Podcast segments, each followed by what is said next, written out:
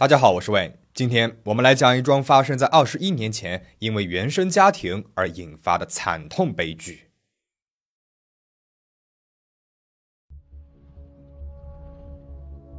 一九七二年，山东烟台贾庄子村的村民赵玉令焦急地在自家院子里面等待着。此时，他的妻子正在屋子里面生孩子。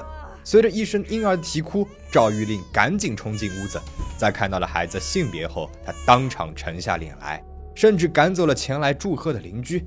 没什么好看的，一个女娃赔钱货罢了。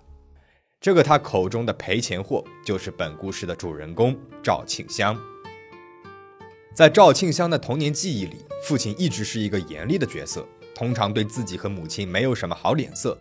这个情况在弟弟出生之后有所好转。弟弟出生之后，原本就很穷的家里面，甚至是挤出钱来，在村子里办了一场宴席，那是他吃的最饱的一餐了。父亲非常的高兴，说自己终于有后了。但是好景不长，出生之后没有多久，弟弟赵庆全就被一场高烧引发的脑炎留下了癫痫后遗症，智力也不如同龄人。只得初中没毕业就辍学在家，而赵庆香则非常的争气，从小学到初中一直成绩优异。一九八七年，他以第一名的成绩从村子里的初中毕业，考上了镇上的高中。赵玉令其实并不打算送女儿去镇上读书，在他的观念里，一个女娃家里把她供到初中就已经很好了，应该赶紧出去打工赚钱补贴家里，自己呢也好轻松一些。毕竟养着儿子再供女儿读书是一笔不小的开销。最终。在邻居和赵庆香初中老师的极力劝说下，赵玉令才勉强答应带女儿去高中报道。而这并不是出于父爱，而是有村民告诉他：“你女儿成绩那么好，以后考上大学了可以当干部，能给家里面赚更多的钱。”一九九零年，经历了三年的寒窗苦读，赵庆香以优异成绩拿到了南开大学化学系的录取通知书。消息传回了家里，村子里面都夸赵玉令养了一个有出息的女儿，以后等着享大福。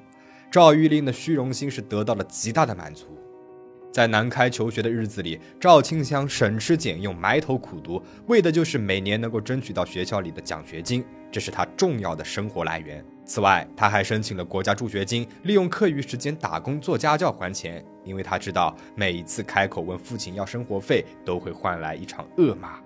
到了大四的时候，赵庆香已经基本不从家里拿钱了。除了做家教和打工的时间，深知只有读书能够改变命运的他，一有空就泡在图书馆里。也是在这里，赵庆香遇到了他人生当中的另外一半卫兵。魏斌是天津本地人，家庭条件很好，与赵庆香是同班同学。魏斌被赵庆香的独立坚韧吸引着，展开了热烈的追求。赵庆香原本并不想在校园恋爱，因为他要做的事情可太多了。但是卫兵和他一样热爱科研和学术，二人有很多的共同话题，于是也就答应了。半年之后，他们双双拿到了南开大学本校高分子化学专业的研究生入学资格。而此时赵家的境遇并不好，弟弟赵玉泉接连在镇上找了好几个工作，都因为癫痫发作而被辞退，只能够待在家里跟着父亲种地。得知了赵庆香还要继续读书，赵玉令就给他打了无数个电话，破口大骂，要求他放弃学业，赶紧找一个工作赚钱寄回家里给弟弟看病。赵庆香苦苦哀求，希望父亲能够让他继续读书，还保证每一个月都会给家里寄钱，不可能不管弟弟，这才能够继续的学业。卫兵在了解到女友家的情况之后，没有退缩，而是选择与他一起面对。赵庆香的奖学金和补助大部分都寄回了家里。从研一开始，卫兵呢就时不时的在经济上补贴女友，这让赵庆香十分的感动。到了研二，二人决定结婚，安定下来。这场婚礼并不愉快，赵玉令先是不同意女儿这么早结婚，因为他觉得嫁出去的女儿就是泼出去的水，结了婚有了自己的家庭，更不可能给家里寄钱了。但是得知女儿找了一个天津的男朋友之后，赵玉令就转变了态度，开始向卫兵讨要彩礼。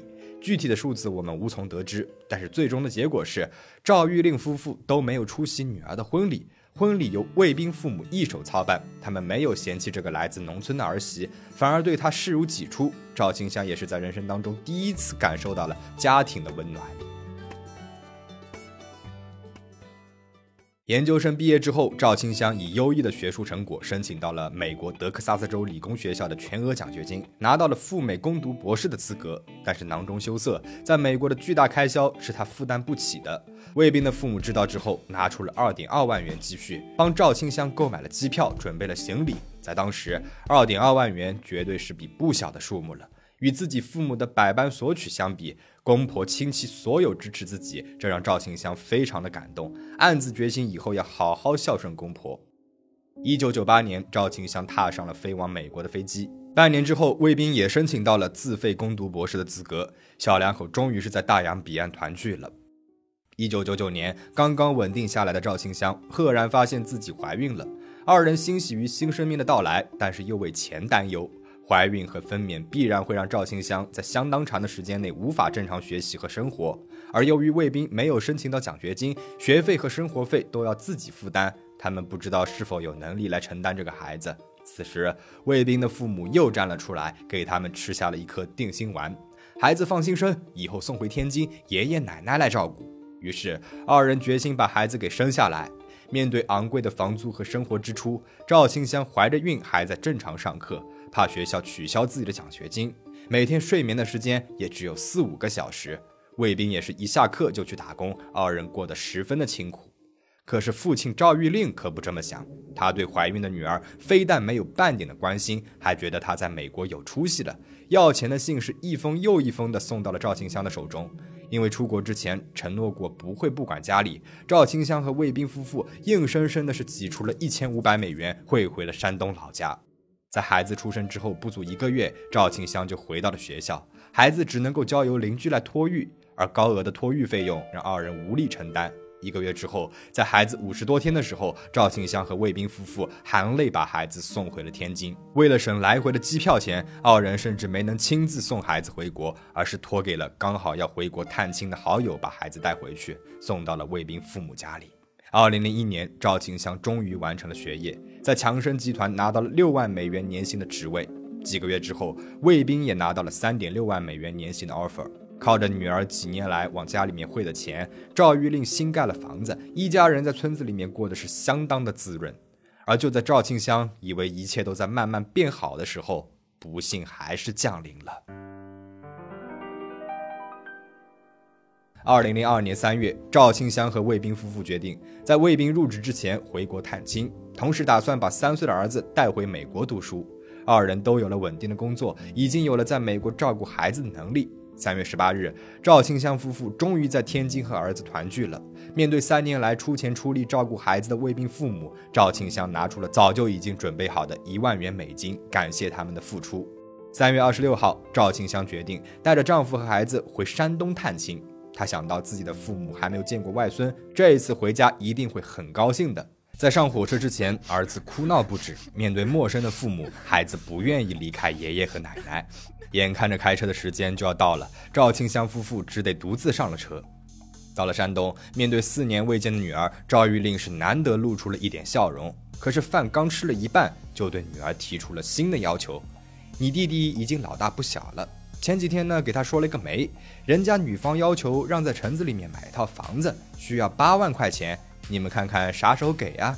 赵清香猜到此次回家，父亲一定会向自己要钱的，早就已经准备好了一千六百美元，一千美元补贴家用，六百美元给弟弟付医药费。面对父亲的要求，赵清香只得如实相告。自己和卫兵刚刚毕业，卫兵刚找的工作还没入职。虽然自己有六万美元的年薪，但是付掉房租，除去日常开销，买了回国机票，给了公婆一万美元之后，自己已经所剩无几。县城的房子是绝对买不起的。赵玉令自然不信，他认为女儿在美国赚美元，给公婆一万，而给自己呢只有一千多，简直是在打发叫花子。但是为了宝贝儿子，赵玉令强压着怒火，提起了赵清香出国之前的承诺，不会不管弟弟，就提出可以先给三千美金应应急，其他的以后再给也可以。卫兵看到老丈人一点都不体谅他们夫妇，只知一味的索取，也帮着妻子说了几句：“你是长辈，但不是皇帝，钱不是你想要就能有的。”女婿的话让赵玉玲觉得他是在嘲笑自己，十分的没面子，摔了筷子就走出了家门。接风餐不欢而散，赵庆香和卫兵回到了卧室睡午觉。下午一点左右，在确定女儿和女婿已经熟睡之后，赵玉玲提着一把砍柴的斧头冲进了女儿和女婿的卧室。几分钟之后，浑身是血的赵玉令提着斧头走出了屋子，拨打了幺幺零报警电话，坐在了门口，淡定地等待着警察到来。而此时的赵庆香和卫兵已经在床上没有了呼吸。二零零二年七月四号，山东省烟台市中级人民法院公开审理了此案。在法庭上，面对自己残忍砍杀女儿女婿的犯罪事实，赵玉令一脸平静。在问到犯罪动机时，赵玉令回答：“我养大的女儿，我想杀就杀，谁让他不给弟弟买房子的？”而面对受害者家属、卫兵母亲的质问，赵玉令只给出了一句话。我什么也不想说，我现在只求速死。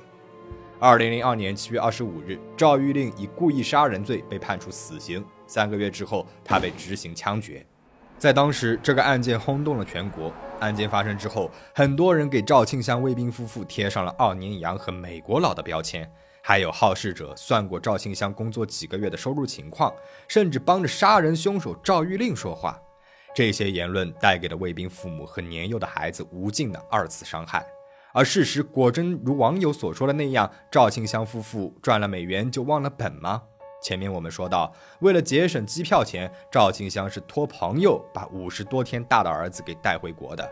据这位友人回忆，当时夫妻二人在美国的生活的确是十分的拮据。他们在美国四五年，除了去达拉斯办过一次事儿，顺路到休斯顿探望他，以及后来卫兵找到工作，夫妻俩搬去新泽西之外，二人从来没有外出旅游过。有人都笑他们白来美国一趟。而且三年来，两个人都没有回过国，哪怕是经济稍微宽裕一些，怎么可能不回去看孩子，不把孩子接到身边来呢？就连他们搬家的运输费都是向朋友借的。法院后来对赵庆香遗物的清点也证实了这一点，两个人身上竟然只剩下了一千美元，在美国除了一些生活用品外，也没有其他的资产。在赵玉令被判处死刑后，还发生了一件令人唏嘘的事儿：赵庆香的舅舅和弟弟赵庆全提起了上诉，要求分割赵庆香遗产，分割赵庆香给卫兵父母的一万美元。法院驳回了他们的请求。那事件到这边就讲完了。看完这个案件。你的心情如何呢？不知道大家有没有想起不久之前发生在香港的蔡天凤被害案？与赵清香一样，蔡天凤面对前夫一家无尽的索求，并没有去严厉的拒绝。这两个案件的索取方在长期接受被索取方的金钱支持后，不但没有感恩，反而是一步一步的变本加厉，索求更多，还认为这一切都是理所当然的。而当被索取方有一点点的犹豫或者是拒绝之后，索取方对他们的恶意就达到了要残害对方的地步。这种变态的索取在很多关系当中都是存在着的，大家一定要擦亮眼睛，勇敢的拒绝。面对不断向自己索取的人，哪怕是自己的亲人、自己的父母，也不可无防备之心。那另外，这个故事当中重男轻女、父权主义的思想也是展现的淋漓尽致。在赵玉玲的眼里，女儿不过是一样东西、一样工具罢了。他对女儿根本就没有任何的感情。出生的时候就以赔钱货来称呼。得知读大学可以赚钱，才让女儿继续学业。女儿要结婚了，想的是如何去索取礼金。女儿女婿出国了，送去的不是关心，而是一封又一封要钱的信。等女儿女婿有工作了，想的呢又是如何要钱给儿子买房。赵玉令就像是一把沉重的斧子一样，沉沉地压着他的女儿，压得他这一生都喘不过气来。但是女儿也从来没有想过要逃离这把沉重的斧子，她努力生活，拼命地读书，期望着有一天能够通过自己的能力来改变这一现状。但是直到最后，因为一句不称心的话，这把沉重且锋利的斧子被魔鬼挥舞着砍向了自己和丈夫。而这个魔鬼呢，他没有丁点的悔过。他觉得这是自己生的女儿，自己养大的，就可以任他压榨剥削，任他屠杀宰割。女儿对他来说，就只不过是取款工具罢了，拿得到钱就留着，拿不到钱就杀了。那今天的案件到这边就结束了，希望大家可以保持警惕，保持安全。我们下期再见。